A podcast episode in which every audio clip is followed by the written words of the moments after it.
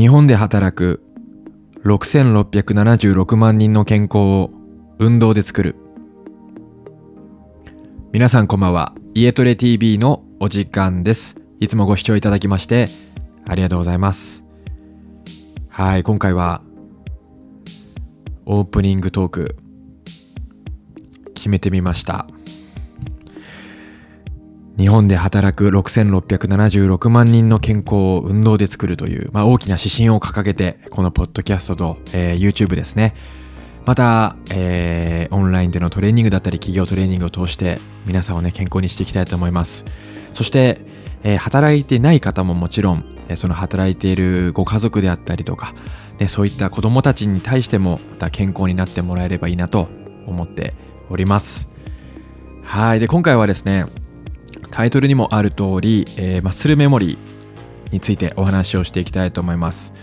マッスルメモリー皆さんなんとなく聞いたことあるんじゃないでしょうか。テストステロンと同じでなんとなくなあの用語がね筋肉業界では多いと思うんですけれど、まあ、マッスルメモリーって何かと言いますと、まあ、結論から言うとですねあの一回鍛えた人が、えー、運動していないいない期間があったとしてもまた再び、えー、運動を開始すれば、えー、また筋肉がえー、つきますよと、まあ、戻りますよという原理になります。まあ本当にこれ素敵な原理ですよね。マッスルメモリーなんてもう、ね、本当に素敵ですよ。そう思います。僕も、あのー、怪我をして、まあ、運動ができない、トレーニングができないという時期が何ヶ月かあったんですけれど、また再びトレーニングを開始した時に、あの割とすぐ筋力が戻っていったことがありました。本当に不思議なくらいあの最初はもちろんあの結構きつかったんですけれどその戻るスピードが非常に速かったという風な印象があります。なのでぜひ皆さんこのね、えー、マッスルメモリーという機能が体には備っているので運動をしたことがない人そして筋トレをしたことがない人もまず始めてみて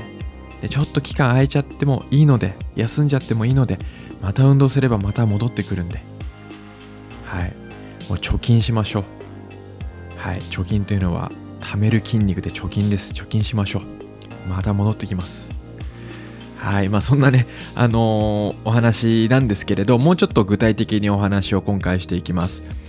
で、まあ、筋肉にはですね実はこうペタペタと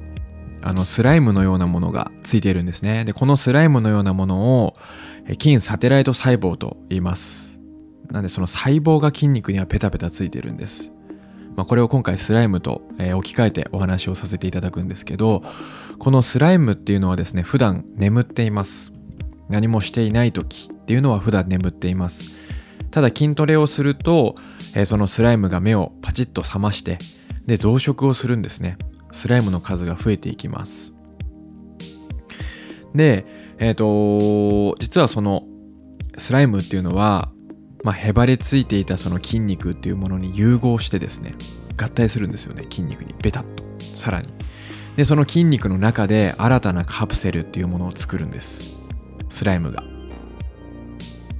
でそのカプセルっていうのが、まあ、記憶のメモリーと言われています。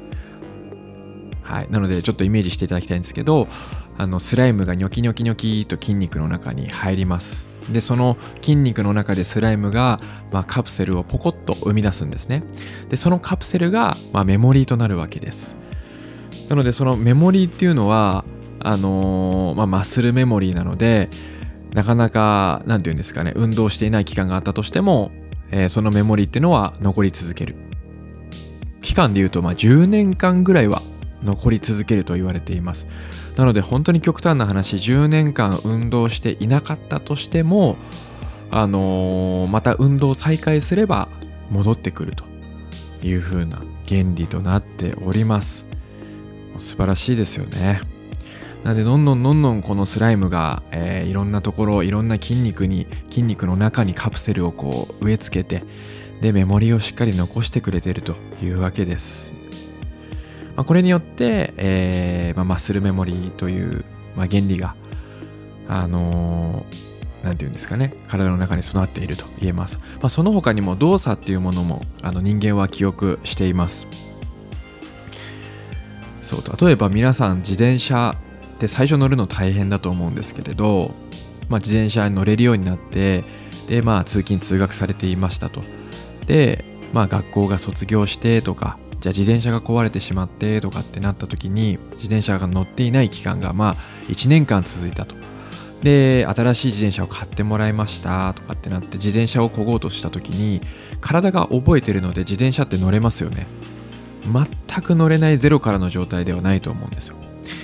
まあ、これっていうのもあのー、まあ、脳からの、えーまあ、中枢神経という神経を介しての動作パターンをあの覚えてるんですよね。脳が覚えてくれてる。なのでこういうふうに体動かせばペダルが動けるとかって覚えてくれているので、まあ、こういった原理もあのマッスルメモリーに一つ入るようなイメージです。はい。なので今回はね、えー、マッスルメモリーという、まあ、メカニズムについてお話をさせていただきました。ぜひ筋トレがした、筋トレをしたことがないという方、そして今ちょっと運動する